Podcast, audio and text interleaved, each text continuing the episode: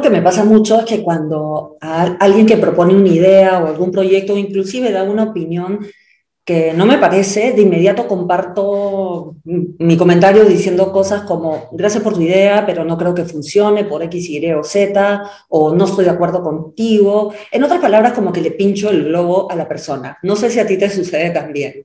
Y esta práctica no solamente desilusiona a la persona que viene con ganas de sorprenderte, sorprenderte con alguna idea, sino que puede llegar hasta a frenar los procesos de innovación en las empresas. Y la gente deja de arriesgar, deja de proponer.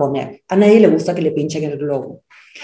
Hace unos meses tomé un curso de inteligencia positiva con Shirzad Chamine, creo que se pronuncia así, de la Universidad de Stanford, y me encantó una idea que, compartió, que he comenzado a practicar en mi vida personal y profesional, y está funcionando. Me cuesta mucho, pero estoy con ánimo porque veo que sí funciona.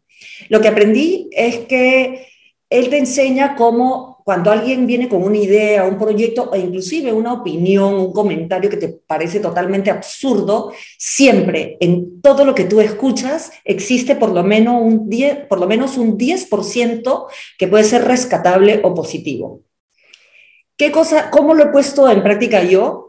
Primero que nada, me estoy obligando a escuchar atentamente la idea hasta el final, a no quemarla, interrumpir en el camino, por más absurda que me pueda sonar. Hasta el final la escucho. Es un poquito de respeto.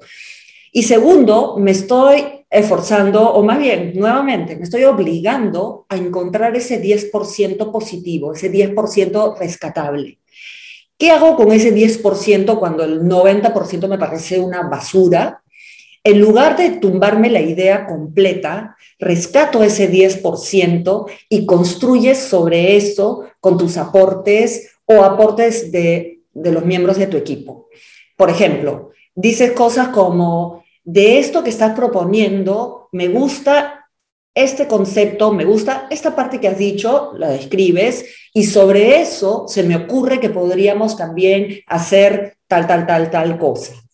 Entonces, esto ayuda a que tus equipos sigan entusiasmados a compartir contigo, a seguir proponiendo y se construye sobre un poquito una idea, un punto de coincidencia, algo interesante. Y un tip adicional, esto funciona espectacularmente bien con los hijos, con la pareja, con los amigos. O sea que a buscar ese 10% de coincidencia sobre lo cual uno puede construir Facilitamos el proceso de innovación, facilitamos y empujamos, promovemos que las personas se arriesguen con ideas, con propuestas y no imponemos, no somos dictadores de, los, de ser o pretender ser los dueños de la verdad.